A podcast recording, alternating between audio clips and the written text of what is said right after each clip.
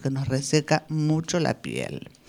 Bueno, este tema de que sí, de que no, de que había menos, no había y había más colectivos, hizo que eh, nuestras, dos de nuestras invitadas no pudieran llegar, una con un problema personal, además familiar, y bueno, y la otra suponemos que se acostó a dormir otra vez, después de que vio que no había colectivos. Pero sí está con nosotros la escritora Mirta Álvarez. Hola Mirta, gracias por estar con nosotros. Hola, ¿qué tal Cecilia? Un gusto, sí, yo llegué. a Graciela no sé qué le pasa, la verdad que, bueno, después la vamos Esperemos que sea eso, ¿no? Que vio no hay colectivos, me acuesto a dormir otra, otra, vez, que es lo que pensábamos todas, pero em, vamos a saludar también a nuestro operador, Agustín, que él se vino caminando. Porque no, como el que viste pasar colectivos, pero no el tuyo, no el que te... Bueno, pero así es, ese amor al trabajo, ese amor a nuestro programa, a Kairos, hizo que, se, que venga caminando. Todavía no tenemos cámaras, nos la han prometido, este, entonces no podemos mostrar las caras que nos está poniendo Agustín mientras yo digo estas cosas. Bueno, vamos a empezar por el, con el programa. Y una de las fechas que se, se celebró en, estos días, el 25 de noviembre, eh, fue el Día Internacional para la Eliminación de la Violencia contra la Mujer, para visibilizar la violencia en contra de las mujeres y las niñas. La campaña del 2023 es el hashtag No hay excusa únete para prevenir.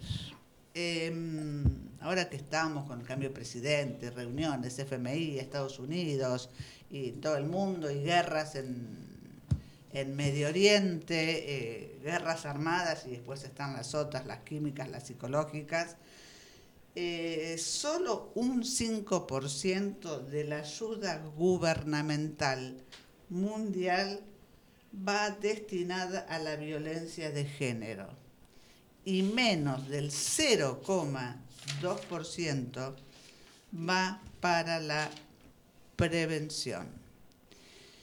Em, bueno, qué mal repartido está todo, ¿no? Sí, la verdad que sí. Terrible. Em, bueno, eh, esto comenzó el 25 de noviembre del 2000 la fecha la resolvió la ONU en, homenaje a em, las hermanas Mirabal, eran tres hermanas activistas en República Dominicana y fueron asesinadas bajo el régimen de Trujillo. Eh, a partir de ahí se comenzó esta fecha para prevenir, para concientizar sobre estas cosas y todo lo que es violencia o todo lo que hoy se considera violencia. Eh, tenemos la violencia de género, intrafamiliar o no, pero por lo general, y ya hemos comprobado que ni el botón antipánico, que ni las perimetrales, ni la cárcel, lamentablemente a veces sirve para esto, la violencia sexual y de acoso, que puede ser laboral, callejera, em, la trata de seres humanos existe, existe. Personas desaparecidas que lamentablemente están dentro de este ítem, ¿no? La mutilación genital femenina, eh, todavía en muchas culturas súper ortodoxas y no sé qué otro objetivo ponerle, por motivos religiosos, dicen ellas, siguen haciéndole esta mutilación a las niñas, sobre todo, ¿no? Y también estas mismas civilizaciones, por llamarlos de alguna manera, eh, siguen em, realizando los, el matrimonio infantil por, por conveniencia, por, por tratados, por, ¿cómo se llama? Por la dote. Vamos, les voy a leer un cuento eh, después le voy a leer otro.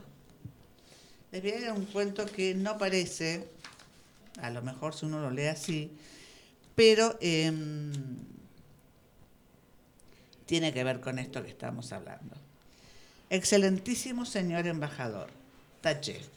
Será el tratamiento formal, pero en el siglo XXI sonó antiguo. Tenga usted a bien venderme un zapallito, siéntase usted en su casa. ¿Gusta servirse un canapé? No, tampoco va.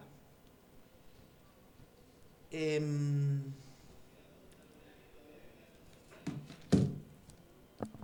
Estimado señor embajador, taché, señor embajador, de mi consideración, otra vez, taché. Señor embajador, me dirijo a usted a fin de solicitarle, tenga bien, no, de solicitarle su intervención en la repatriación de mi obra pictórica. Mi obra pictórica titulada... Estuve un rato largo pensando cómo evitar el título. La obra pictórica de mi autoría ha tenido el honor de ser expuesta. No ha sido expuesta durante la exposición, redunda. ¿Qué ha sido exhibida durante la exposición? Tampoco. Me resultó muy difícil escribir la nota, pero fue lo que me aconsejaron. Si no lo pedís en la embajada, nunca te van a mandar ese cuadro. Al final agradecí al embajador la atención de parada y me despedí respetuosamente. No, atentamente no. Cordialmente, Lorena Brock. Esas notas suelen caer en el despacho de asuntos culturales y la que contesta siempre en nombre del embajador es una secretaria. Además, se toman su tiempo. Esa noche apagué la computadora y me olvidé del cuadro. Al mediodía encontré la respuesta del mismísimo embajador. Hola Lorena, feliz de recibir noticias de mi tierra. Me dispongo a contestarte y a ocuparme de inmediato de tu asunto. No fui a la exposición porque estuve descompuesto esos días, pero sé que resultó un éxito. Te pido disculpas. Hoy tampoco me siento muy bien. Vengo de una de esas cenas diplomáticas en las que se supone que todo lo típico tiene que gustarte y la verdad que daría la vida por un buen bife de chorizo. Pero no se trata de la comida, sino de ese silencio durante el que no podemos callarnos ni un segundo y no obstante estamos sin decir absolutamente nada. Extraña situación la de estar lejos. He pedido que me remitan a otra misión, pero algunos conflictos me obligan a permanecer aquí un año más. Suerte que el vino de la cena era argentino, un Pinot Noir mendocino de los que se quedan acariciando el paladar. No solo tomé bastante, sino que logré que el mozo, con una buena propina, metiera dos botellitas en mi portafolio. Ahora mismo acabo de descorchar la segunda para celebrar tu mensaje. Necesito saber cómo se llama tu cuadro, así mañana, tipo mediodía, porque antes no me voy a despertar, mando a descolgarlo y te lo hago llevar en un avión.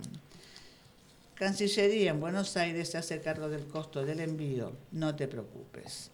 Aquí nunca tenemos presupuesto. Espero tu respuesta y te saludo alzando la copa de este buen vino, José. Sospeché que se trataba de una broma. Sin embargo, abajo, a modo de firma, estaba el nombre completo del embajador con el escudito de la República Argentina. Calculando la diferencia horaria, él llegaba de una cena casi a la hora de mi almuerzo. Me levanté de la silla, prendí un cigarrillo. Pensé, no podía contestarle en el mismo tono informal. Si el mensaje era del embajador, mi obligación era seguir respetuosamente desde el lugar de un artista que hace una solicitud. Si alguien me estaba jodiendo, no iba a entrar en el juego. Contesté, muchas gracias, señor embajador. Cumplo en informarle que mi obra se titula Vulvas jugosas. Agradeciendo su pronta respuesta, lo saluda atentamente Lorena Brock. Me fui al taller de una clase, pinté hasta la noche, cené abajo en el bar sucio de siempre. Me inquietaba la respuesta. Ya no era la preocupación por el cuadro, sino la curiosidad por el tratamiento insólito del supuesto embajador. En efecto, estaba el mail. Hola Lorena, recién me levanto. Anoche me tomé las dos botellas del Pinot Noir y tengo un dolor de cabeza que ni te cuento. Ahora dudo de que haya sido argentino. Los vinos argentinos jamás me dieron dolor de cabeza. Eh, ¿Querés creer que esta noche hay otra cena? Debo tener el colesterol altísimo, pero hoy corro con cierta ventaja. Me dejaron elegir el vino. No lo dudé. Opté por un Malbec. Vamos a lo tuyo. ¿Qué titulito el de tu obra? Ja, ja, ja, ja. No te ofendas, por favor. Ya me informé y sé que sos una gran artista, así que mis respetos. Estuve viendo tus pinturas, tus fotos. En tu blog hay algo así como alegría, colores, energía, no sé. Ahora con ese título, en vez de mandar a alguien al predio, voy a ir en persona. Le voy a decir al encargado, ¿me das las vulvas jugosas? Ja, ja, ja. Me imagino la cara del tipo y muero de risa. No sabes cómo me duele la cabeza. Tampoco debes imaginarte lo buena que es esta risa que vino de golpe, nueva, rara, distinta. Hoy sin falta te contaré que tengo tu obra en mi poder y me voy a encargar yo mismo de hacer la solicitud para la valija diplomática. Tranquila Lorena, que las vulvas jugosas volverán a nuestras pampas. Besos, José. Otra vez abajo el título, el título oficial, el escudito, el nombre completo. Yo me dormía, él acababa de despertarse. Entendí la insistencia en el tema del vino. Supuse un enajenamiento permanente. Igual mi desconcierto era gigantesco. Esta vez ni contesté. El siguiente mail a la mañana siguiente fue más serio. Querida Lorena, estoy muy impresionado con tu obra. Felicitaciones. No entiendo nada de pintura ni de arte abstracto, pero logro interpretar el mensaje de altísimo erotismo que transmite tu, pincel. Veo esas vulvas, las veo, son como uvas a punto de explotar, racimos de canarí que laten en medio de esos rosados intensos y voluptuosos, como si salieran de tus manos, que imagino suaves y sensibles. Tengo la tela despegada desplegada sobre mi cama y busco fotos tuyas en internet. Es hora de irme a la insufrible cena de hoy. Estoy harto de tantos compromisos. Quizás me consuele un buen vino rosado. Gracias por dejarme sentir todo esto. No sabes cuánto bien me hiciste. Un pedazo pintado de mi sueño de estar allá de nuevo, pintado con algo de milagro, con algo de humedad quizás, con mucho de real, de cercano, de verdadero. Besos y abrazos cariñoso el embajador, ¿no? Sí, qué sensual. bueno, vamos, eh, este, ese día tuve muchos compromisos, volví tarde, cansada y con buenas noticias. Me habían propuesto la gira internacional con la Expoeros. Por un momento y con tal de terminar con ese absurdo, pensé que tal vez no fuera necesario que el embajador me mandara el cuadro. Yo misma podía ir a buscarlo más adelante. Pero mí Marzana advirtió que las obras que quedan mucho tiempo en otro país suelen perderse o sufrir daños. Así que antes de acostarme encendí la computadora. El embajador me había mandado dos mails, uno más terrible que el otro. El primero relataba confusamente todo lo que había comido y bebido durante la cena anterior. Pero remataba un final desesperante, orgullosos de servir un pescado con cabeza y ojos. ¿Cómo vas a comerte un animal que te mira de costado? Me espanta la muerte, Lorena, te lo confieso. Esta soledad me ha vuelto más vulnerable. Em, me rodean los silencios en medio de tantas y tantas voces que no son mías, que no son nuestras. Hoy no voy a salir de mi habitación, maldigo mi gestión diplomática, quiero vacas, campos, mujeres hermosas como vos, un churrasco de cuadril, un mate amargo, tu compañía, este cuadro en la cabecera de nuestra cama, tu pincel en mi pecho, esta soledad que se diluye con solo nombrarte. Ojo cuando pintamos un cuadro. ¿Qué le transmite, no? Con espanto deduje que el embajador, además de estar borracho, se drogaba con algo muy fuerte. Y yo no tenía a esas horas a quien denunciarlo. Pensé llamar a la policía, a la guardia de la embajada, decir, por ejemplo, el embajador de Argentina en tal país me está mandando mensajes obscenos o fulano de tal embajada acosa sexualmente por correo electrónico, o señores, uno de nuestros representantes es alcohólico. Casi con pánico abrí el segundo mail. Perdón Lorena, no sé lo que hago. Algo extraño me pasó desde que recibí tu primer correo. De estar muerto a vivir y al mismo tiempo entender la insensatez de estar vivo deformando la verdadera voz con que quisiera hablarte. Perdón por ser grosero y desatinado. Estoy mal, muy mal. Me arrepiento de haber mandado el mensaje anterior.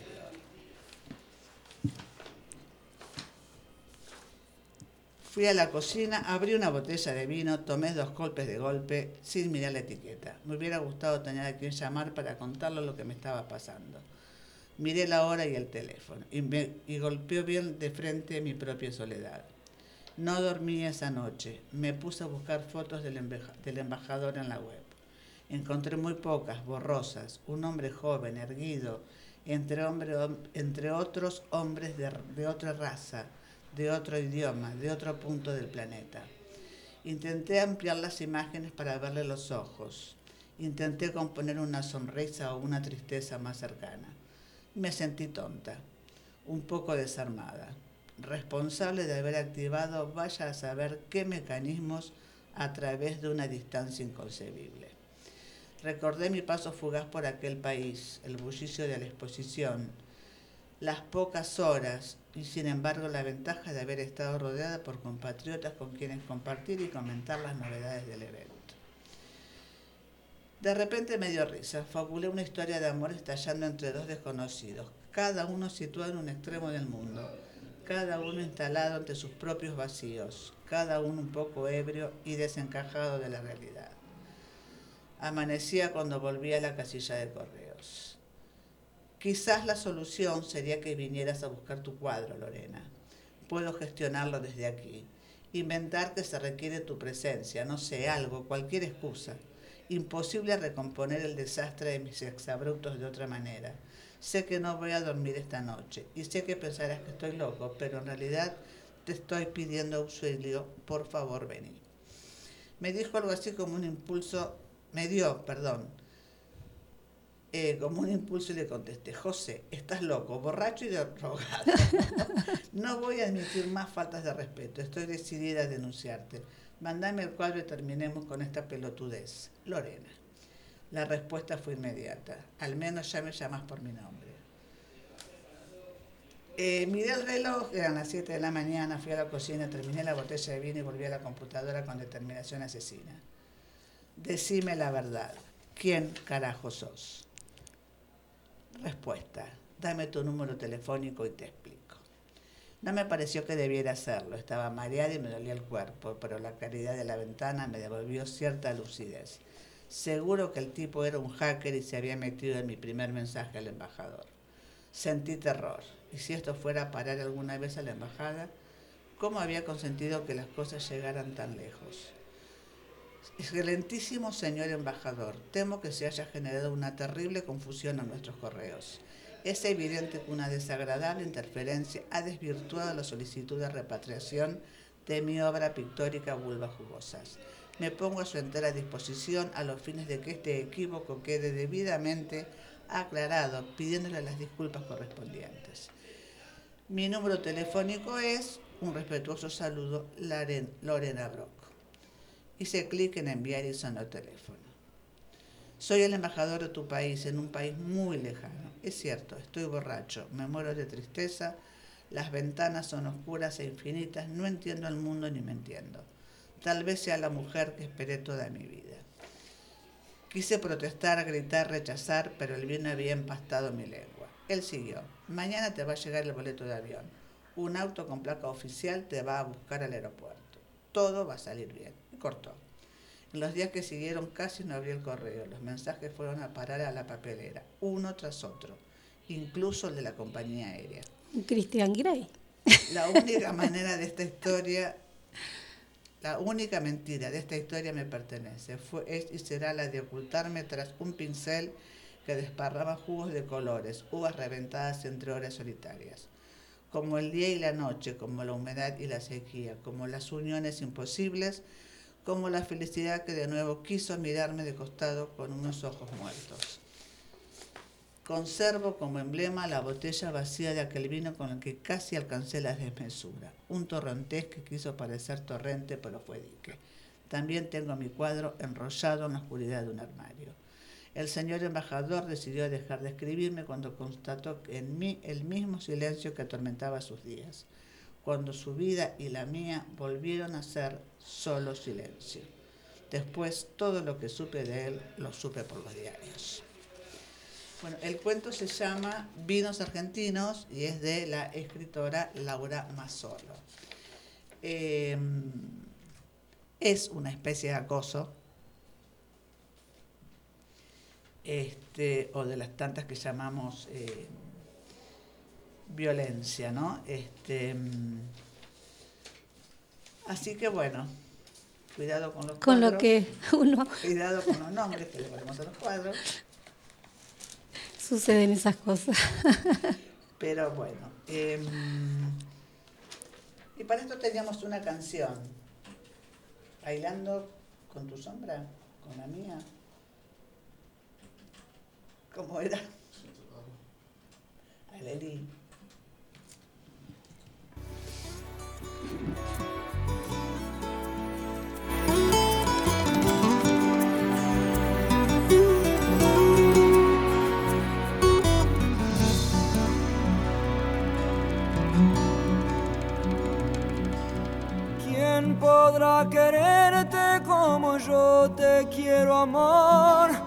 ¿Quién pregunto quién podrá quererte como yo? Siempre lo decías y me atabas a tu piel con ramo de besos y escuchábamos caer sobre los pechos decir lluvias de otoño en abril. Esa nostalgia de domingo por llover, de guitarra rota, de oxidado carrusel. Ay, mí.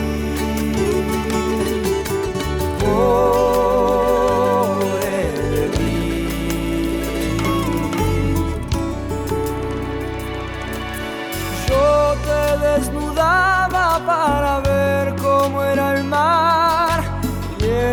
se enredaba mis deseos de volar.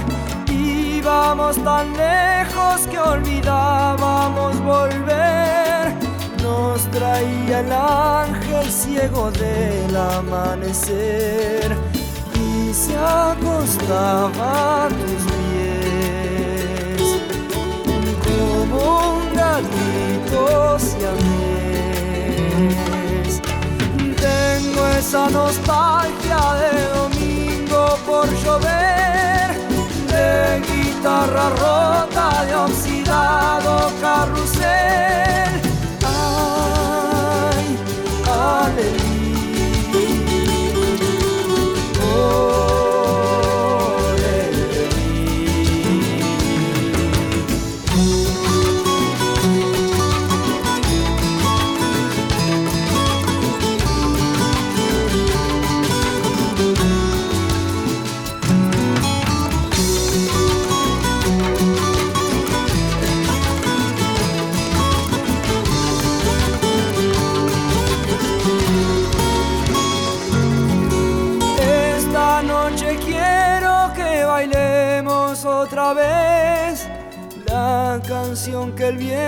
Nos cantaba en el ayer. Ya sabrá el infierno cómo hacer para aceptar que baile en mi celda con tu sombra sin parar. ¿Cómo he podido matar? a quien me hacía soñar. Esa nostalgia de domingo por llover, de guitarra rota, de oxidado carrusel. Ay,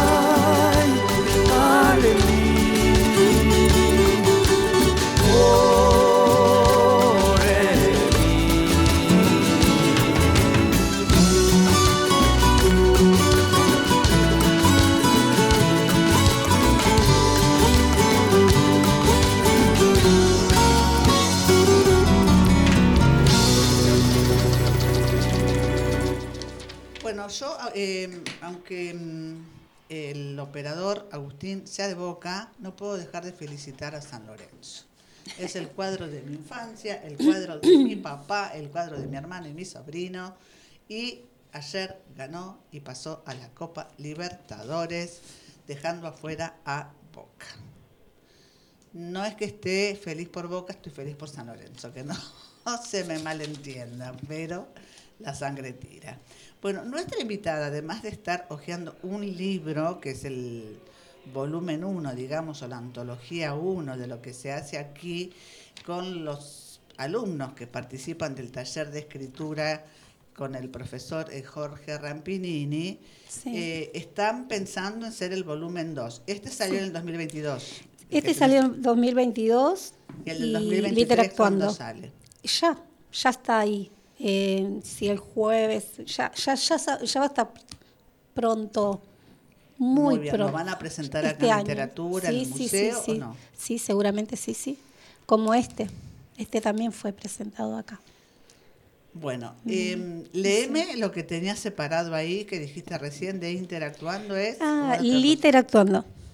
Liter, mira vos, muy bien. Literactuando. Es un título que fue eh, votado, ¿no?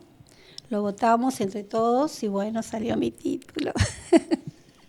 O sea, votamos porque es todo. el- claro, todos votamos por un título. Todos pusimos un Claro, título. todos propusieron un Claro, título. y fuimos haciendo eh, como un bolillero a ver quién salía, iba quedando, iba quedando y quedó literactuando.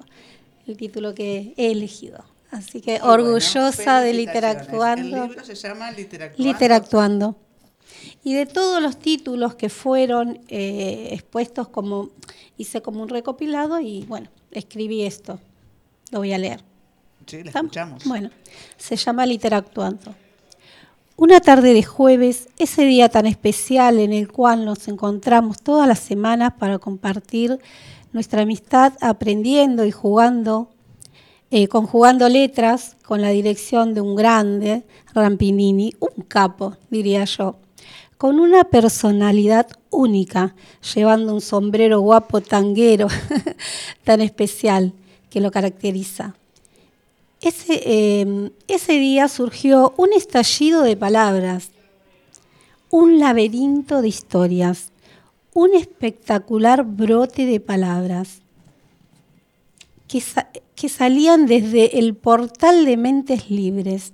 Ese jueves, de un calor intenso, tan intenso como nuestro entusiasmo y compromiso en nuestras actividades, ese maravilloso día nace un remolino, un remolino de palabras.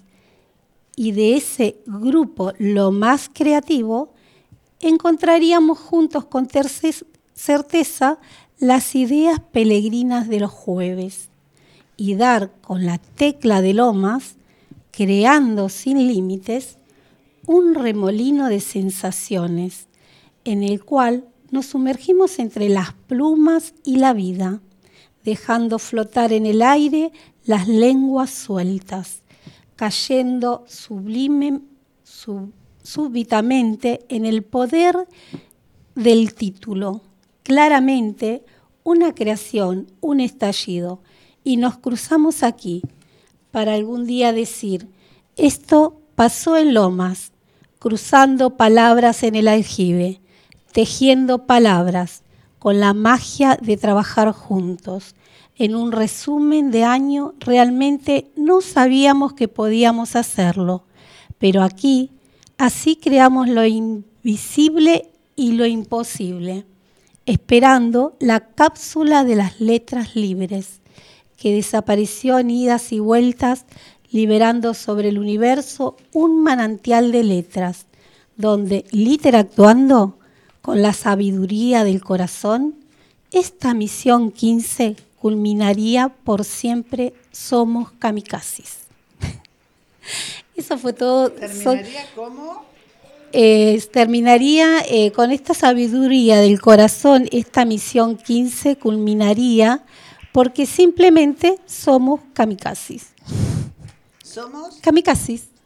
Bueno, pues sí, es- pero es todo así. Fíjate, la, la artista, mm, bueno, Laura Mazzolo eh, estuvo este año en Europa, eh, en España, recibiendo un, pri- eh, un, un premio, Sí. no un primo, este, mm, y un poco lo que, lo que escribe también.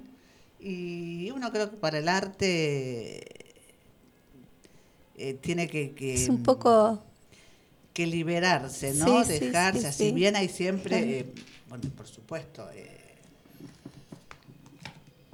como bueno, para hacer un cuento tenés que tener el encabezamiento, el desarrollo, Claro. el final, eh, tenés después la poesía libre y si no, que es lo que se está poniendo más de moda, dejando de Claro. lado los los, la- la- los formatos eh, anteriores.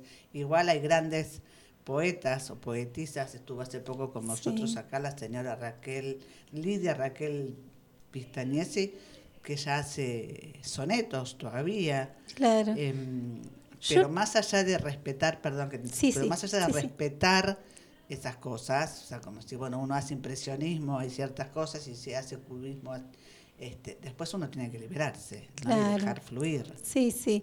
Y bueno, esto nació así como se eligió el título Literactuando.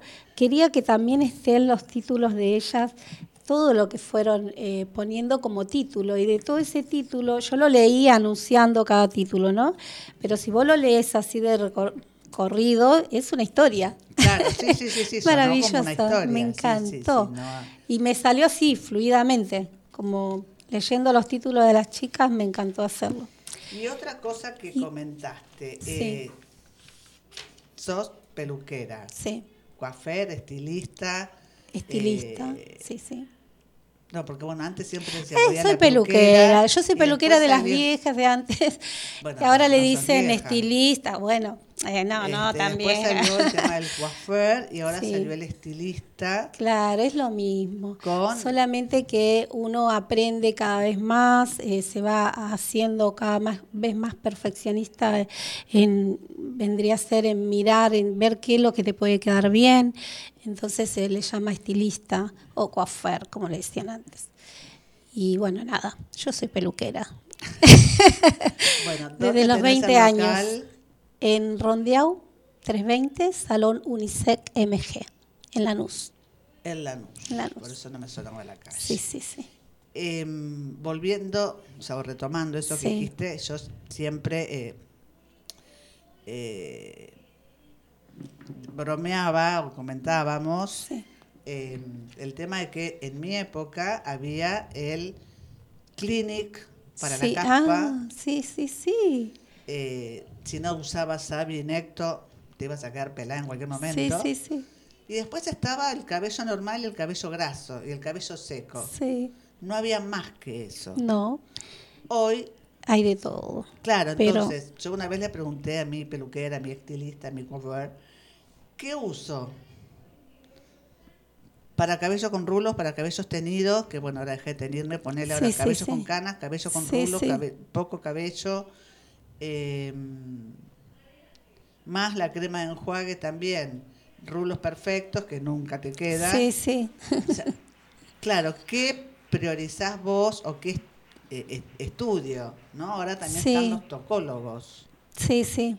¿Qué es eso? ¿Qué, además de decirme que me queda bien el, el rubio Sí. y mm, el corte carré, que es lo que me encantaría, el corte carré y los rulos. Mira, ¿Qué- para los rulos lo que tenés que hacer simplemente es tratar de nutrirlo. Y cada cabello tiene su crema. Eh, a mí por ahí me sé bien alguna crema que yo digo, esta es fantástica y te la quiero vender. Y a vos no te hace bien, porque es así el cabello. Y nutrirlo, hidratarlo, y el- eh, viene el cuerpo de nuevo del cabello. Lo que pasa que ahora con todos estos alisados que se hizo, que se plastificó el pelo, que- ¿Plastificó? sí, eso se, eh, es, el pelo queda como envainado. Es como un maquillaje que le dan al cabello.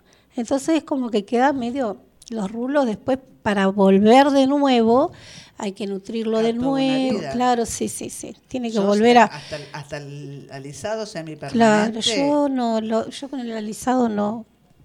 Mira, ni siquiera fue a aprender el curso, porque al tener formol y todo eso, no me gusta trabajar con eso. Soy muy eh, natural con eso.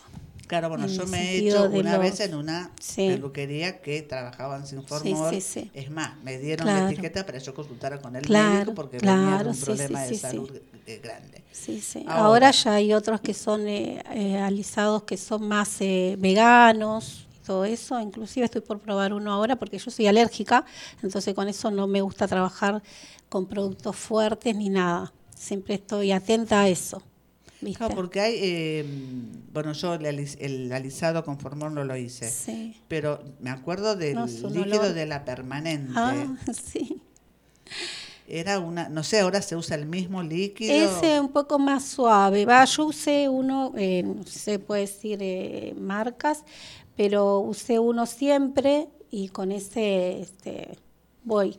Sí, sí, Y que a no- te no es- es resultado, las clientes quedan conformes, Sí, sí, pero yo me acuerdo, en algunas épocas me, Sí. me hacían el flequillo, que es lo que tengo lacio. Un olor era te duraba como una semana. Sí, aparte no te podías lavar hasta que se... No, eh, no, no, no, no. Sí, sí, es terrible. La peluquería es algo, es hermoso, es maravilloso. Yo amo eh, trabajar en eso. Amo. Eh, ahora inclusive con, trabajando con turnos, porque también estoy con mi nietita y entonces como estoy trabajando así con turnos, ya con mis clientas, Claro, personalizados, sí, más- sí, más tranquila, como a mí me gusta trabajar, entablar esa ¿Estás conversación, sí, estoy sola. Ahora hay una chica eh, para las manos, ¿viste? Que está haciendo los miércoles y bueno, viene a ayudarme con las manos, porque es como que vos no puedes estar con las manos, con, la, con el cabello.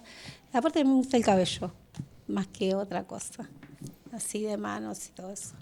También hago depilación eh, de rostro.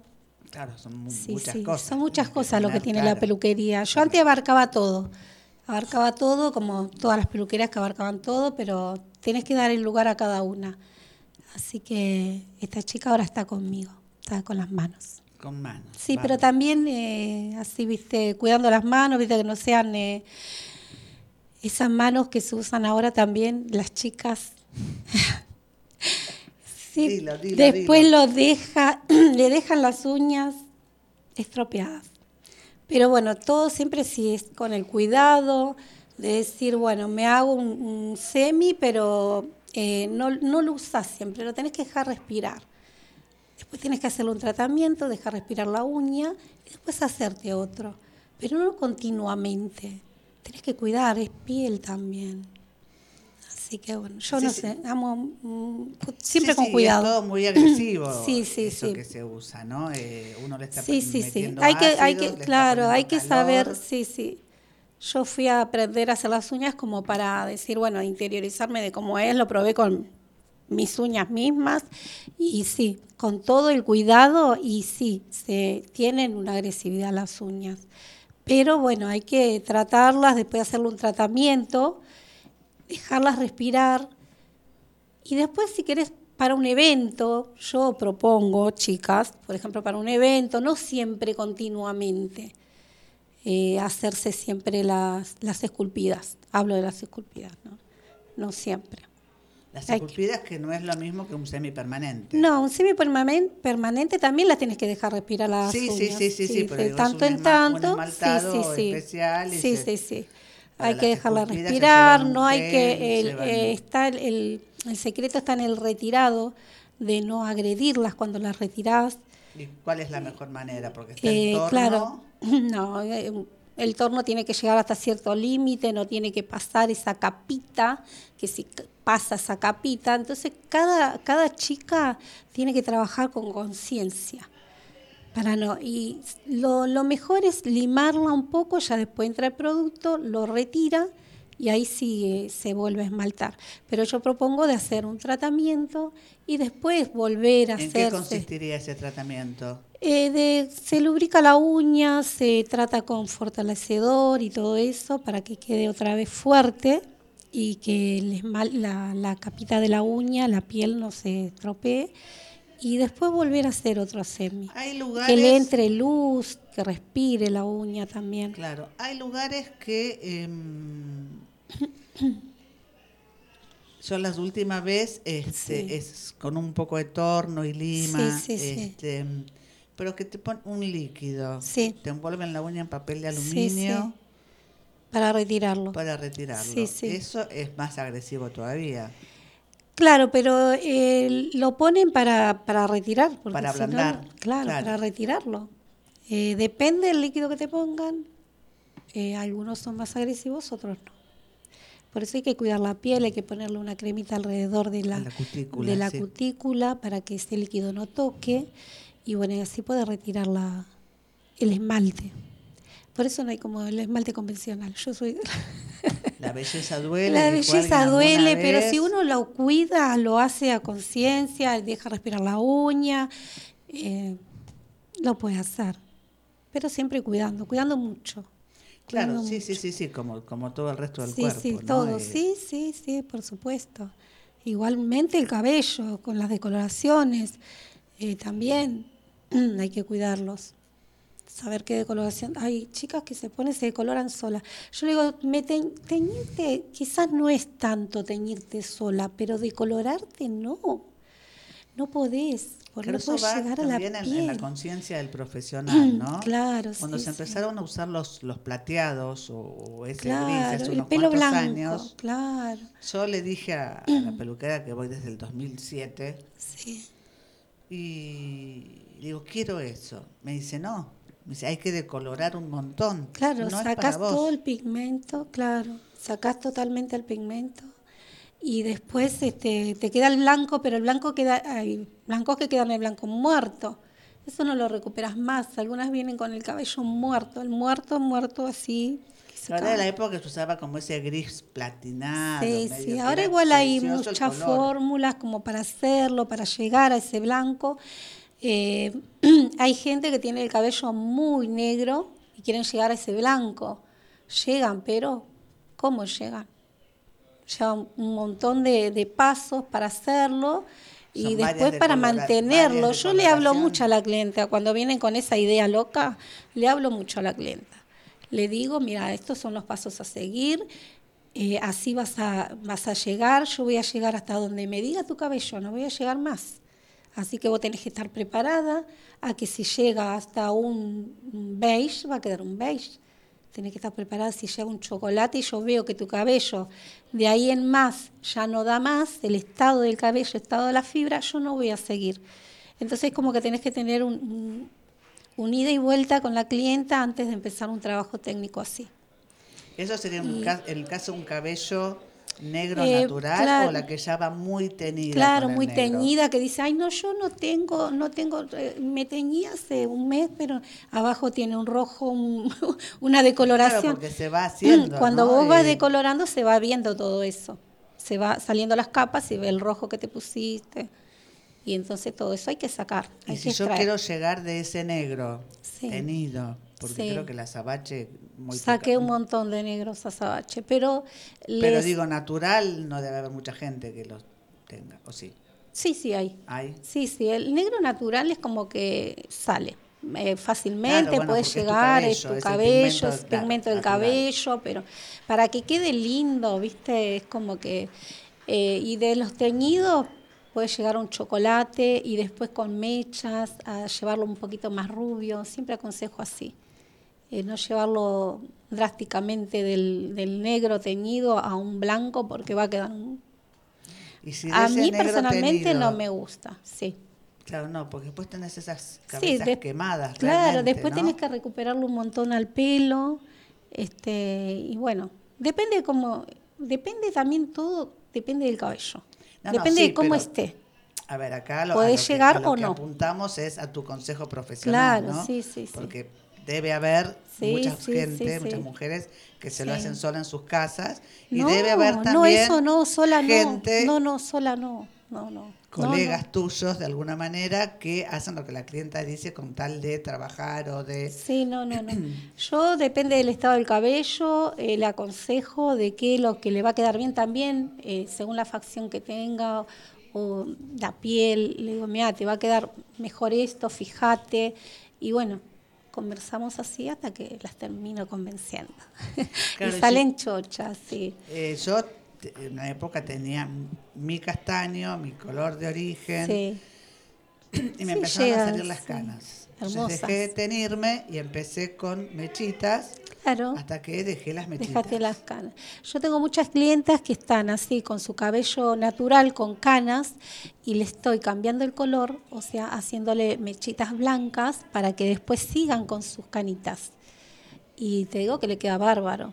Y hay chicas que están muy rubias, blancas, y que ya quieren tener un tonito más o menos y se las hace oscuritos. Al revés. Claro. Y también hay gente que tiene muy blanco y que se ve muy blanca, y bueno, le- se le hace oscuritos, también queda muy lindo. Queda muy lindo. Queda muy sí, lindo, sí, sí. Es Yo- como que es- es todo muy, eh, eh, muy armonioso queda. Me gusta trabajar así, que quede delicado. Es que creo que tiene que ser así, ¿no? Más allá así. de, de las modas. No, más allá de lo que te pidan, vos tenés que ser consciente y decir, eh, a ver, eh, qué vas a hacer, el estado del cabello, evaluar todo, hacer un diagnóstico y después trabajar. Y si la clienta exige, exige, eh, no, lamentablemente no, no, no te lo voy a hacer porque no te va a quedar. Así me vino una clienta hace muchos años y tenía el pelo muy, muy, muy cortito, muy quemado y quería que le haga una decoloración en raíces. No, le dije, tenés que dejar crecer un centímetro y después vení, que yo corto lo que vos tenés todo estropeado y de ahí yo trabajo, porque si no mi trabajo va a quedar mal, porque ya tenés todo esto. Claro, todo Y estropeado. cortarla no se lo podía cortar porque era todo muy chiquitita. Y me dijo un poquito, no le gustó, pero me hizo caso, después vino y se quedó enamorada. Claro, porque más allá de las modas está el rostro de uno. claro, también. bien, Sí, sí, sí, y sí. eh, el cabello, como vos decís, la calidad del cabello, Claro, las sí, sí, sí, sí. la salud también. Claro, uno, la salud. Uno tiene problemas hormonales o Claro, demás, y sí, no- sí, no sí, todos- No, igual se no trabaja, el mismo sí, cabello, no- vos no- Claro. creo que vos no puedes usar la misma tintura para todos. También todos está eso, sí, sí, está bien, está eso, sí, sí. ¿Y qué onda esto de los tocólogos? De los tocólogos. Sí, viste que ahora te miran el cuero cabelludo. bueno, porque eso... ¿Investigaste algo sobre eso? Porque creo que Eh, es- eso es porque, o sea, hay muchos problemas, eh, vendría a ser ya más eh, eh, problemas así alérgicos o que vos, por ejemplo, tenés algo, eh, muchas veces se ve en la parte de la nuca, cuando vos ves unas cositas así rojas, entonces vos observás todo el cuero cabelludo para advertirle a la clienta que hay algo ahí. ¿Entendés? Es un poquito más... eh, ¿Qué puede ser ese algo? y puede ser eh, la psoriasis que vos no te das cuenta, porque empieza por acá, por la nuca. Empieza una cosita roja y bueno, si no, algunos granitos o cosas que le puedes advertir y todo eso. Pero es más, este, ya vendría a ser un poquito más estudiado eso. Yo tengo, eh, bueno, un hijo rubio Sí, con poco pelo, ahora Sí. ya se rapa, y un hijo morocho con rulos. qué lindo. El morocho de mucho pelo tuvo un solo piojo en toda su Ah. historia escolar. Sí, es verdad. El rubio, de poco pelo, así lacio, era al principio, yo dije, este acá los piojos se mueren de hambre. Sí. Era una fábrica de Sí, piojos. sí, sí. Y esto viene porque tengo dos primas, ya grandes también, una rubia y una morocha. Sí, Mi tía peluquera, sí. y bueno, fue al medio hace mucho, ya mis primas tienen casi 50 años. Este, también con unos granitos, mi tía, Sí, bueno, la vergüenza, porque vive en un pueblo, fue al Claro. médico en Rosell y dijo, señor, usted está llena de, De piojos". piojos. sí. Sí, pasan esas cosas. Entonces, claro, la rubia, la más chiquita, la más dulce, era la que tenía toda una, este, una empresa ya. un- Sí, pero es como que le nacen directamente eh, los piojos, es increíble. Eh, yo personalmente, en mi hijo ah, tenía un amiguito que estaba mirando la tele con él y estaba así. Y yo lo miraba y decía, ay Dios mío, me desesperaba porque decía, se iba la amiga y yo lo revisaba, no le subía, no, nunca jamás le subía un piojo. Es ¿Tiene igual que ver con algún pH, la No alimentación? sé, no sé, porque eh, sinceramente, te voy a contar algo de cuando yo era chica. Mira, eh, Querosén. Mi mamá me había puesto querosen, casi me intoxicó, Claro. me intoxicó, pero a mí nunca más me subió un piojo. Y, y mira, ahora soy peluquera, digo, nunca me digo, mató algo, no sé, no, pero no, no, se, no se deben hacer. Mira, no yo, se debe hacer eh, eso, por favor, porque es, es terrible. A mí me, te decía, Te el rubio intoxica. este que fabrica, Sí. fabricaba los piojos, este, se hacían campañas en el colegio y una vez le dije a la maestra, si yo lo hago y el resto no lo hace, em, mi sobrina Yo tengo una fórmula de... de eh, Mi sobrina, de Sí. mucho rulo, qué sé yo, también era como que... Y un día se quedó en casa, me llama mi hermano, le digo, sí, estoy esperando que se levante, le digo, para que se bañe. Sí, me dice, Sí. por favor, que se bañe, se lave la cabeza, porque llevo la pipeta, la que se le Ay, Dios. perros. Digo, pero vos sos un asesino. Me dice, Dios. no, me dice el, Sí. por este, recomendación de la pediatra, porque no hay manera. Dice, ya le pusimos una vez, Digo, bueno, Sí. entonces lo preparo a mi hijo y a la perra. Yo tenía una perra, porque hay que terminarla, no se puede guardar abierta. Eh, te digo que fueron tres gotas, una atrás de, de cada oreja, otra en la nuca, creo que tres Ay, o cuatro lo sumo cada uno, el resto lo ligó la perra. Eh, nunca más tuvieron un piojo. A Ay, mi Dios. sobrina se lo tuvieron que aplicar dos veces. Y a mi hijo, esa sola vez, nunca más. Mira, viste, hay algo que pasa, ¿no? Yo Que, la bueno, verdad que esto no... era algo veterinario de Claro. Mm. los animales, no era tan tóxico como el querosén, si lo soporta una mascota. No. Y aparte se lo había hecho la pediatra. Sí, sí. Mira, bueno, no sabía eso. Eh, no, yo eh, recomiendo a veces si no son alérgicas al vinagre, eh, poner vinagre y aceite en una licuadora y batís. Vinagre y aceite. vinagre y aceite, mitad y mitad, eh, pones, lo batís, se hace una crema. Y bueno, y eso yo le ponía a los chicos y le hacía como un bañito de crema. Y después con el peinecito, eh, todo, viste, esos piojitos que quedan en, en la cabeza, acá en el cuero cabelludo, los chiquititos salen, todo sale. Con el peine, la tenés que peinar después. Sí, sí, sí, yo era también. Sí, sí, o sea, sí. Vinagre Sí. Y después Y- el peine fino. Claro, tenés que ver que no seas alérgica al vinagre nada más. No, no, no, eso est- estaba comprobado, sí, sí. sino también Pero vinagre y aceite, entonces se hace como una crema. Claro, queda- Entonces que te haces un bañito de crema aparte y después con el eh, se desliza con el peine finito. Impresión. Ay, no, no, Los piojos, Dios, época. por- de- terminamos hablando de piojos. Bueno, no, porque Bueno, estábamos en sí. la peluquería de Mirta. Gladys entonces, En Álvarez. su ex- experiencia como eh, estilista. y bueno, ¿habrá to- ¿te tocó alguna vez alguna clienta con piojos? ¿Sabes que no? eh, Primero que la clienta que se tiñe no tiene piojo. No, porque se supone Porque que sí, el sí, corte de la- sí, el- sí, la- sí. la Eh, personas grandes no. No, no. Eh, chicos sí, algunos me tocaron, sí. Y había una clienta, me acuerdo que sí, eh, yo estaba evaluando, como te digo, viste, yo agarro y me pongo a mirar así, abro el cabello y miro para evaluar, a ver el color o verle la piel y todo, y empiezo a mirar así y me dice, ay, ¿qué tengo? Me dice, tengo algo asustada, ¿viste? Porque me- no, no, no, le digo, estoy mirando para evaluarte a ver qué es lo que te voy a hacer el color. Estaba perseguida. No, no, no, pero son unas divinas. Pero No, no, es chicos, que uno cuando empieza a picar la cabeza siente claro, como, ¿viste? sí, sí, sí, sí. cierta sugestión, Sí, más sí. si tenés eh, Yo por suerte, y- criaturas, no, no, sí, no. De esa vez no me pasó más, digo yo, Dios mío, pero casi me mató mi mamá. Bueno, eh, no nosotros teníamos cuando éramos chicos con mi hermano eh, al lado una casa de esas tipo de inquilinato con llena de piezas y demás. Y en dos o tres habitaciones vivían gitanos. Ah, Y uno chiquito de la edad de mi hermano venía a jugar siempre. Y mi mamá entró y viste, dice, qué olor a querosén. sí, Ay, sí, dice el nene, mi abuela me puso sé porque tengo piojos. sí, El grito de mi mamá, Dios yo mío. creo que el nene hizo los 30 metros que lo separaban de la sí, casa, sí. así de un salto con el grito que dio mi mamá. Sí. El llanto de mi hermano. Ay, Dios. Qué cosa Yo lo que hacían las mujeres de antes, por Todos los Dios. artículos de limpieza. Sí, no, los puso no. en la cabeza a mi hermano. No, no, no, Pero qué la- la- desesperación. Ahora hay muchas, muchas fórmulas ahora para, para los chicos que no son nocivas y que dan resultado. Eh, no hay que hacer eso. No, no, se ve que te estoy hablando hace. Sí, yo, muchos 50 años, sí, atrás, sí, antes ¿no? se ponía así. Este, en mi casa no había ocurrido y que olor Claro. a querosén, y Sí, sí. las hornallas que igual eran a gas, ¿viste? Claro, sí, sí, sí. Esas Sí, mi cosas, esas cosas, sí.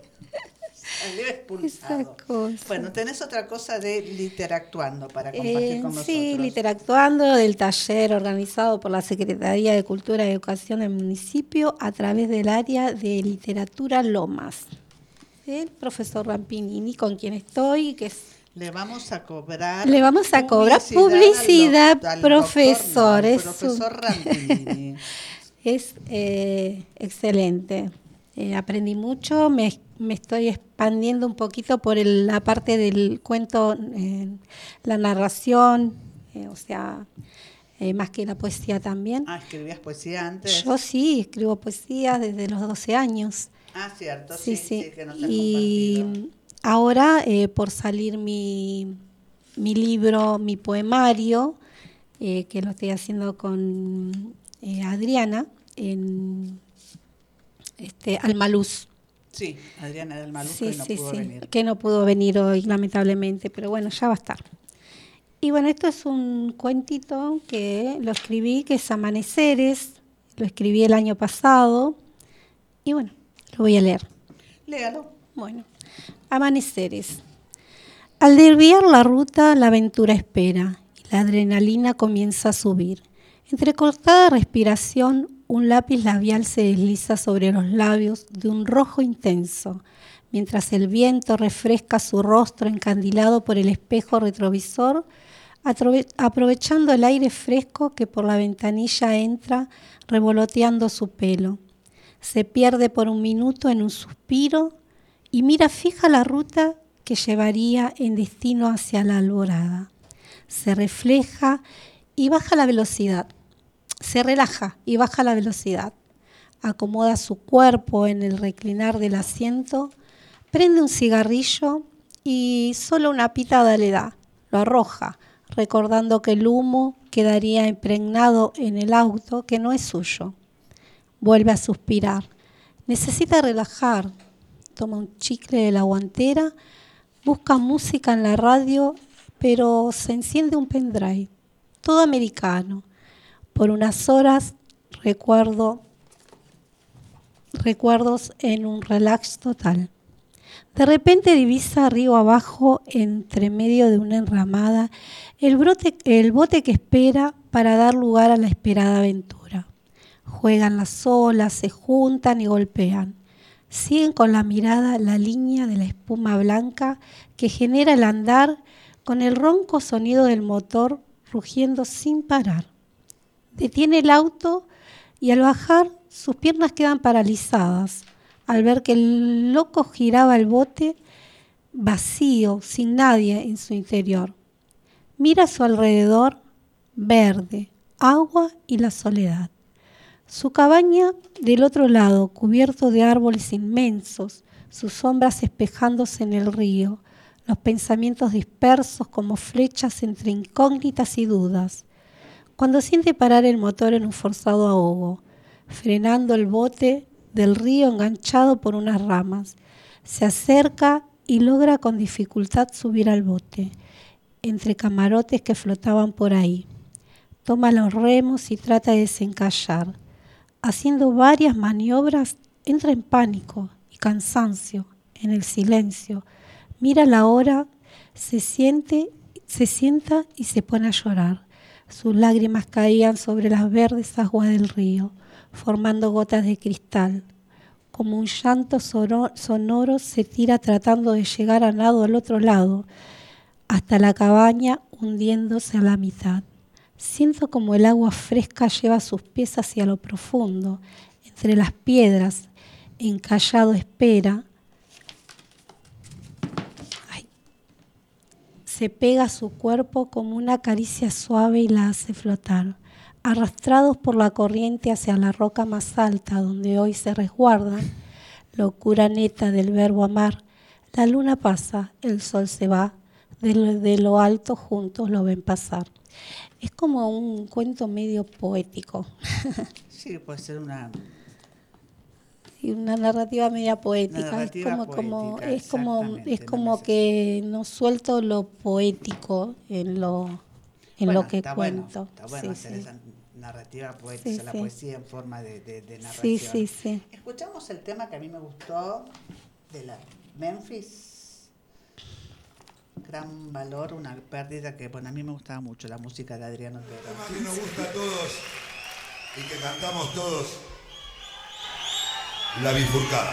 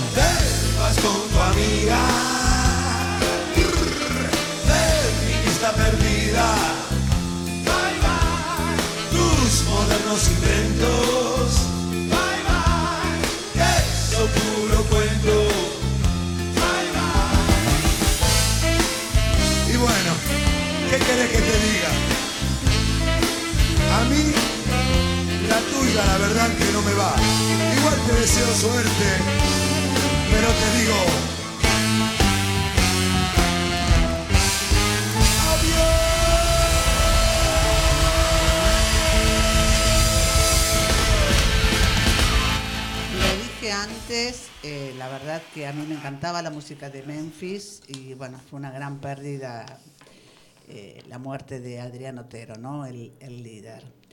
Eh, los que solemos googlear, que creo que todos, ayer vimos una mm, imagen, a lo mejor desconocida, y porque ayer Google homenajeó al arquitecto Clorindo Testa en el doble del día. Eh, coincide con la declaración de la Biblioteca Nacional Mariano Moreno como Monumento Histórico Nacional en el año 2019. Es una de las principales obras de este arquitecto ítalo-argentino referente del brutalismo. Suena como feo lo de brutalismo, pero bueno, es el, el- el estilo. Otras obras de mm, este arquitecto que nació en Italia y falleció en Argentina y nos dejó muchas obras, es eh, el edificio del ex Banco de Londres y América del Sur. Hoy eh, es el edificio del Banco Hipotecario en Reconquista y Bartolomé Mitre. También fue el arquitecto del Hospital Naval, Pedro Mello, hizo el Centro Cultural Recoleta, Recoleta, perdón, el Centro Cívico de Santa Rosa en La Pampa, la Tumbona en Ostende, la Casa de Tela y fue un fue parte fundamental en la remodelación del balneario La Perla de Mar del Plata. Entonces, bueno, ayer se homenajeó a Clorindo Testa, eh, un arquitecto que tiene bueno, muchas obras realmente emblemáticas en la ciudad de Buenos Aires y también en algunas partes del interior del país. Em, tenías otra cosa para leer. Sí, tengo la bicicleta gris rodeado 26, que es un trabajo también que lo hicimos ahí en Literactuando el año pasado, en literatura. Es un tipo cuento que me encantó hacerlo. También, Bueno, a ver. a ver, está dentro del cuento está la, el, vendría a ser como un poema también. Ahora, la bicicleta gris rodeado 26. ¿Cuántos recuerdos trae ese cuadro gris colgado en la pared? Nostalgia que invade cada vez que lo mira. Junto al reloj, no sé por qué, se clavó en las 10. Y allí quedó detenido en el tiempo. Hace mucho calor. Los edificios casi no, no dejan entrar el aire en esa habitación. Solo queda la sombra fresca de los recuerdos allí. Sonrojada las mejillas de la pequeña indiana, donde recorren lágrimas que brotan por sí solas al recordar, Ana, mi pequeña indiana, ¿lo extrañas también? Con dulzura y vo- voz tenue le dice su tía Areti, en cuanto con su rostro lleno de pequitas, Lena, su hermana, siempre intenta pasar inadvertida. Ella es, la- es de media estatura, cabello castaño, un poco rebelde y ondulado. Hasta- hablando de cabellos, ¿no? Hasta los hombros. Como que hubiese nacido con una melena, una melena que todos los días la tía trenzaba con paciencia. Mientras le contaba aventuras como la de don Simón, un áspero pescador nacido en Bersabia. Decían que su rostro curtido por el sol de Galilea dejaba entrever la dureza de la vida que había atravesado. Sus brazos mostraban los años de esfuerzo por recuperar los peces, las aguas, las grandes redes, de las grandes redes, traídas desde las aguas profundas. Y así, continuando con el cuento atentamente escuchaban, no sé de dónde sacaba las historias la tía Areti. Las niñas querían que no esté tan sola y pudiera contar su propia historia, una de amor. De repente, al abrir la puerta, interrumpió todo pensamiento. Buenas, buenas, aquí me presento. Soy, soy, eh, don, no sé, soy don no sé. Y les traigo de regalo una radio para que escuchen novelas en él. Porque los cuentos aquí se terminan. Me casaré con Areti. Si me lo permiten, no sé. Ella lo mira asombrada y le dice entusiasmada, deja de arar tus bigotes y ven, abrázame. Desde hoy serás mi hombre. Y un nombre yo te pondré. Con una mirada cómplice a las niñas le dice, un último cuento les contaré. Le dice la tía Areti. Con su, bicicleta gris rodeado 26, puntual por sus pagos pasaba el flaco en el recorrido a las 10. Sobre los, los hombros huesudos, con, como en percha, le caía la camisa a mangas cortas que dejaba salir quebrados codos por allí. Flameando contra el viento, pedaleaba muy tranquilo, sin perder la elegancia, el flaco sin importancia. El camino de tierra que recorría en distancias, empolvados zapatos talle 44, un trapeado le daba en cada rancho al descanso. De lejos recorrido, eh, de lejos reconocido por su sombrero de copa tan original, inevitable reír al ver manejar sus bigotes que mil vueltas le daba formando el rulo final. Con temblorosas manos denotando años en su piel, junto a surcos de trigueño rostro que dejaban ver su expresión, en cada línea se nota los ochenta que a cuestas lleva hoy. De penetrante ojos negros y mirada fugaz, así pasaba el flaco todos los días puntual. Por su voz ronca, quebrada, un grito de flauta pegaba para llamar la atención y una sonrisa amplia dejaba al terminar la canción.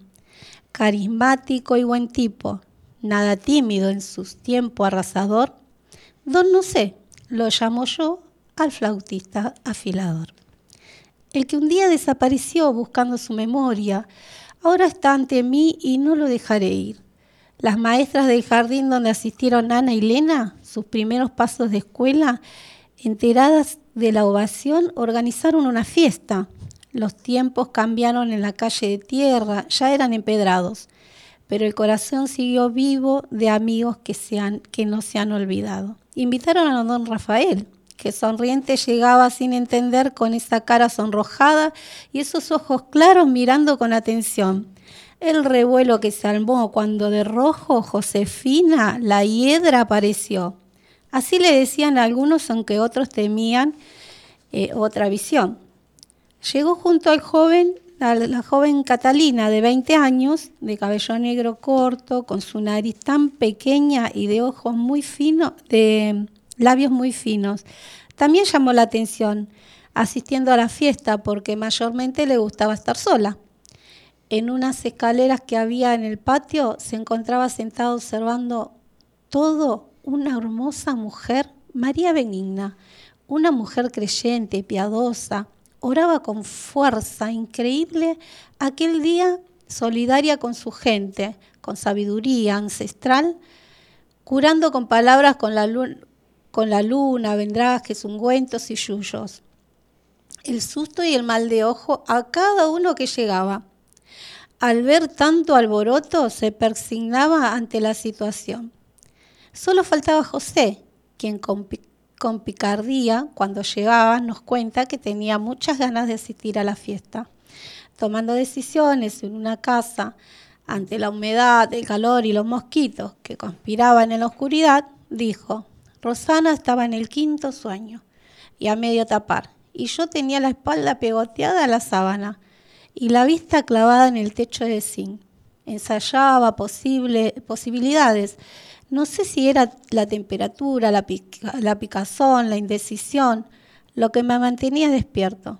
Me senté al borde de la cama, un mosquito me zumbó el oído. No tuve piedad.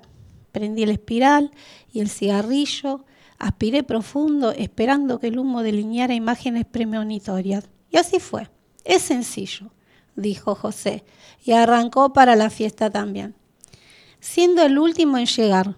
Minutos después, ante un ángel de piedra que parecía haberse tallado con una paciencia infinita, denotando una escultural belleza. Con la música suave saliendo desde la radio, allí estaban todos, esperando a don no sé, que despacito llegaba con su amada sobre la, bicicleta gris rodeado 26. Qué lindo, muy bien, muy bien. Un poquito largo, pero bueno. Bueno, sí, es lindo tener el libro y uno lo puede ir siguiendo. Sí.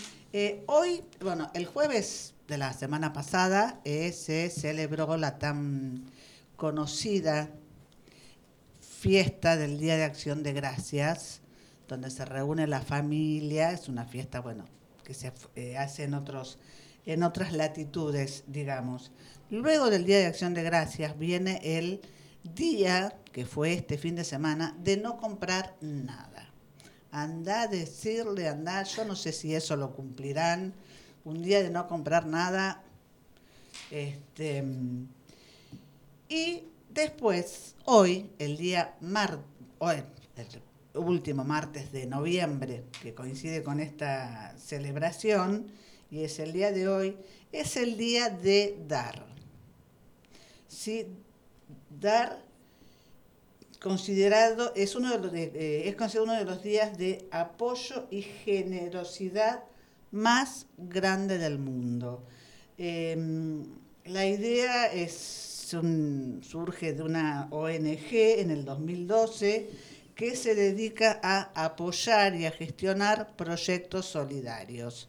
Entonces organiza festivales y, y cosas para recaudar y ayudar a estos eh, pequeños proyectos, pequeños emprendedores que tienen que ver con todo, ¿no? No es solamente un emprendedor de, arte- de artesanía, sino puede ser algún eh, descubrimiento o como fueron las manos 3D o ese tipo de cosas.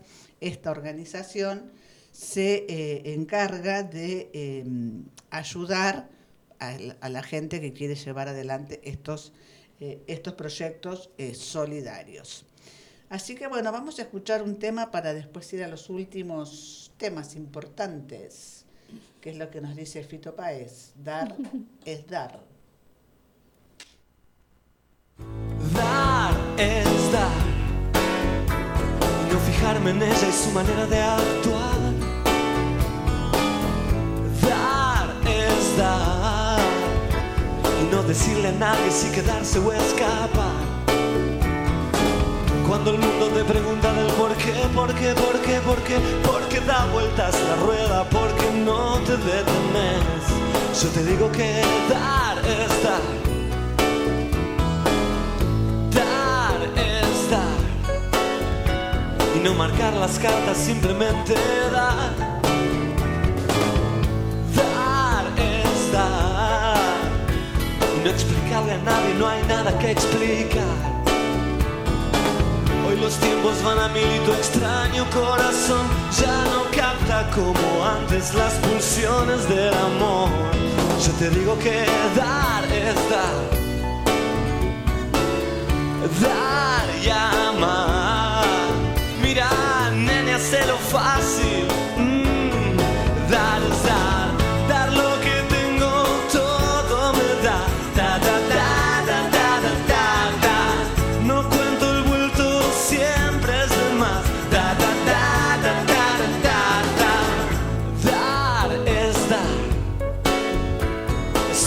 Una manera de andar. Dar es dar. Lo que recibes es también libertad. Cuando estoy perdido un poco loco por ahí, siempre hay alguien con tus ojos esperándome hasta el fin. Porque dar es dar. Dar y amar.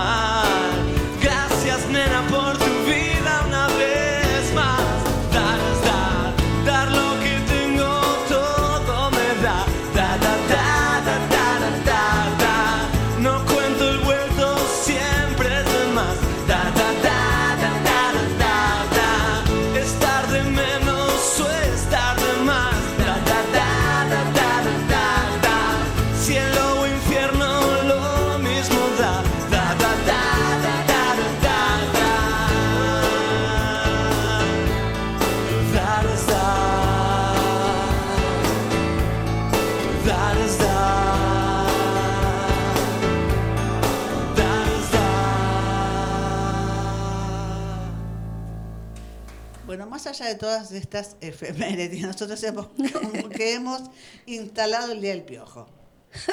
Después, el año que viene, va a salir a las efemérides y salió, en un, surgió en un programa de radio con una peluquera y las modas y de cómo eliminarlos y la concientización, porque si lo hace uno y no lo hace el otro, no sirve. Y ahora ya hay productos para eliminarlos de las telas y por algo aquel dicho que decía apretado como piojo en costura. No, sé si habrá quedado alguno. Em, mañana, mañana 29 eh, em, de noviembre se celebra el Día Internacional de las Defensoras de los Derechos Humanos, rindiendo homenaje a miles de mujeres en todo el mundo que se dedican a la defensa y promoción de los derechos humanos. Esto es como el libro de Felipe Piña que dijo mujeres tenían que ser. Em, estas mujeres defensoras suman esfuerzos en la lucha contra todas las formas de discriminación y desigualdad. El Día Internacional de las Defensoras de los Derechos Humanos se declaró en el año 2005 en el marco de la celebración de la primera consulta internacional de mujeres defensoras que se efectuó en la ciudad de Colombo, en Sri Lanka. Se pretende visualizar los desafíos enfrentados por las mujeres defensoras de los derechos humanos tales como, bueno, ya hemos hablado, incluso en el cuento Vinos Argentinos hemos visto unos cuantos, em, de estos como la discriminación, el acoso, agresiones sexuales, violencia, estigma social, femicidios, estereotipo de género y privación de la libertad. Unido a ello, la ONU promulgó el día 18 de diciembre de 2013 una resolución sobre el trabajo de las mujeres defensoras de los derechos humanos. Y en el 2016 emitió el documento que dice Resolución de la Asamblea de la ONU sobre protección de las defensoras de los derechos humanos y las personas defensoras de los derechos de la mujer. Bueno, todavía tenemos que seguir eh, haciendo hincapié en, en estas cosas, ¿no? Pero bueno, algún día llegaremos. Bueno, vos querías hablar de algo en particular, eh, en las que estamos las dos comprometidas, que es la literatura y unas agendas. Las agendas que mm, em, estamos haciendo, eh, bueno, que lo hace Alejandra Ponce de León, donde es una agenda calendario, donde del, aparte de, tener el uso eh, habitual de una agenda, tenés en cada mes una poesía. Y está muy linda porque lo podés disfrutar. Y mm, con ella también hicimos, tenemos un, un este un diario digital. Eh, un diario digital sería una columna postdata digital donde estas eh, columnistas de postdata digital. al mando de la señora Alejandra Ponce, de, León, una divina. Divina hermosa muy amable estas agendas fue bueno una idea. Sí de ella. Digamos que em, como para salir de, las cosas convencionales, ¿no? Claro. Este, sí, tenemos una agenda, libro. Ahí van a disfrutar de frases, de... Em, sí, donde está... De frases, el uso de las agendas, el uso que uno le da... Em, habitualmente, sí, habitualmente a la, a la agenda y eh, además van a disfrutar de nuestros cuentos. Claro. Eh, eso lo pueden pedir acá, en el Instagram de nuestro programa, Kairos. Y si no, el teléfono de la señora Mirta es 11, 11 41 669 178. Y si no, se eh, van a Postdata Digital. Press.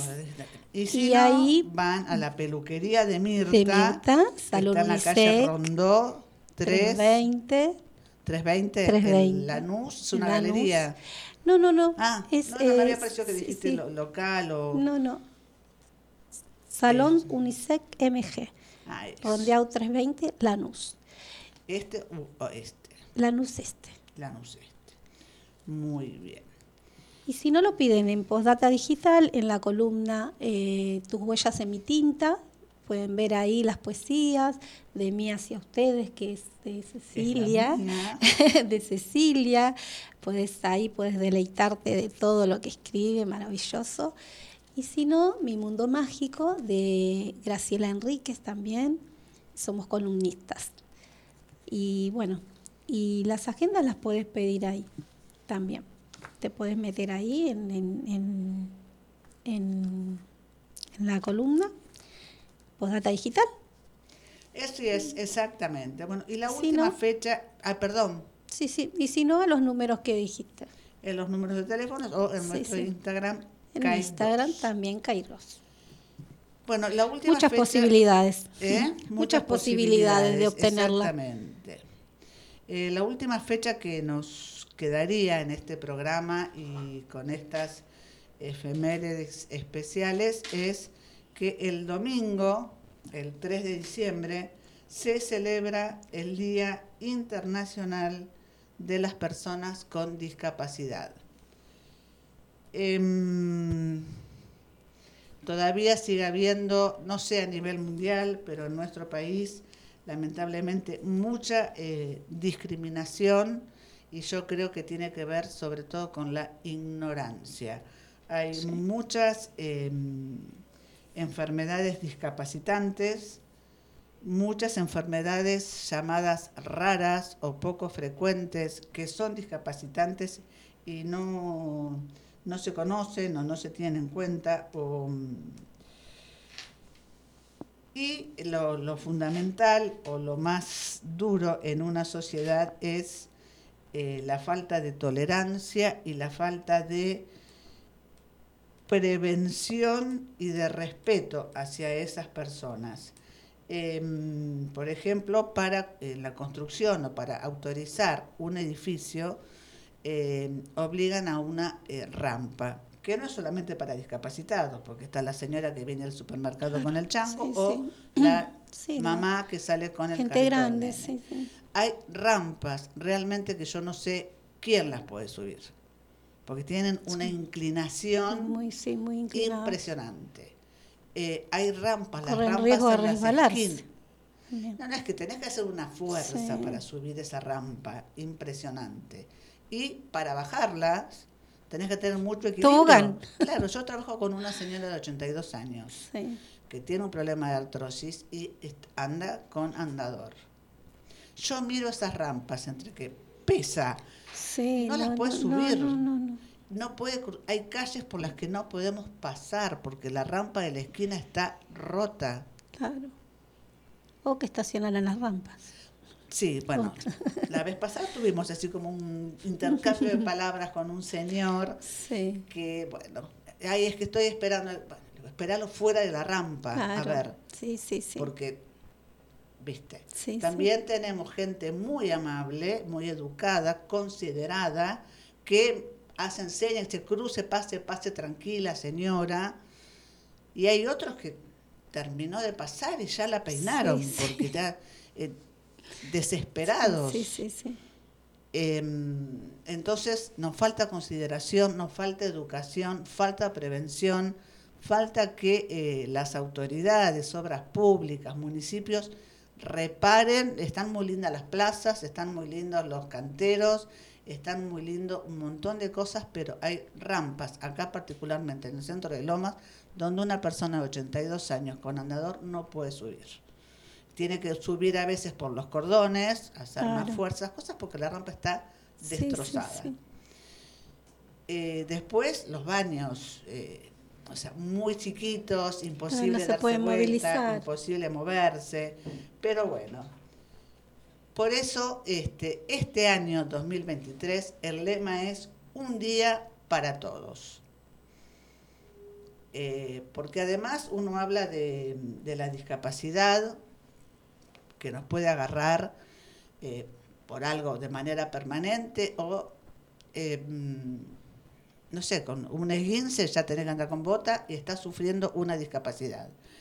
Hay eh, un abogado que ha trabajado mucho en la Universidad de Lomas, porque tiene una discapacidad motriz, y él dice que todos, absolutamente todos los seres humanos, en algún momento de nuestra vida vamos a transitar por una discapacidad. Como decíamos recién, una basurita en el ojo, un esguince, una fractura en una caída, todos en algún momento vamos a transitar en el transcurso de nuestra vida por una, eh, por una discapacidad. Em, también nos hablan no de personas normales, sino de personas convencionales, porque nadie tiene la, la autoridad como para decir somos Claro. normales, yo soy normal. Sí, sí. En todo caso, somos convencionales, eh, estándar, ¿no? Y eh, la discapacidad se considera, eh, es un concepto complejo, pero se considera que eh, discapacidad o discapacitante o discapacitado a la persona que por algún motivo no puede desarrollar eh, normalmente actividad. las actividades Sí, sí. cotidianas. Claro. Entonces, esa persona está padeciendo una, Una discapacidad. discapacidad. ¿no? Eh, el concepto, bueno, afortunadamente se va actualizando, modernizando, modernizando y ponen el, eh, el énfasis en las barreras físicas y de actitud que restringen innecesariamente la participación plena y efectiva de estas personas.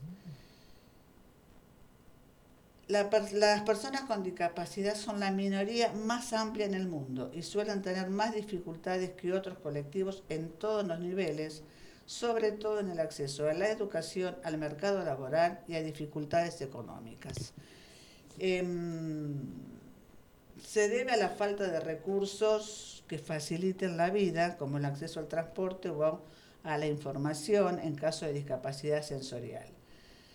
Eh, también volvemos a lo mismo, ¿no? El caso de la, de la prevención. Acá hay un centro médico muy importante que no tiene, em, no tiene ascensor y tiene para hacer los estudios en el primer piso. Ah, Entonces, sí. bueno, Sí, sí. eh,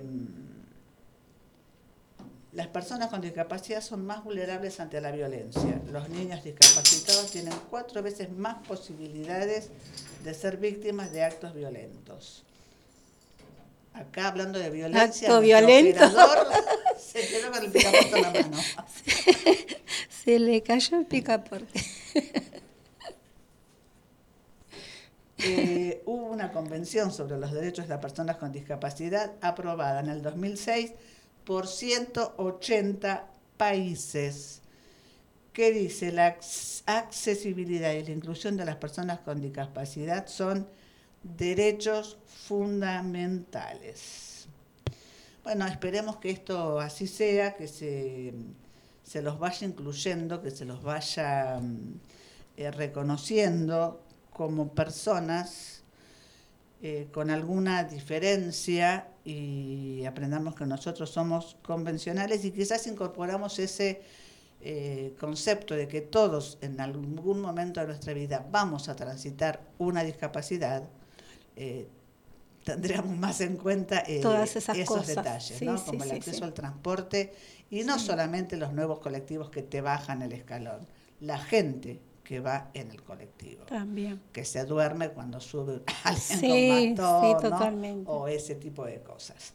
Bueno, eh, muchísimas gracias Mirta por acompañarnos. Gracias a vos, Cecilia, por Este, invitarme. Y bueno, por todos estos consejitos de, de belleza capilar. y bueno, vamos a escuchar el tema eh, Bailaré, que habla, eh, bueno, no podemos ver el video acá, pero eh, hay muchas personas, eh, los que incluyen, los que bailan, los eh, son todas personas con capacidades diferentes, con discapacidades diferentes, porque todos tenemos capacidades diferentes. Eso es otra cosa que también tenemos que aprender. Aprender a decir. decirlo, sí.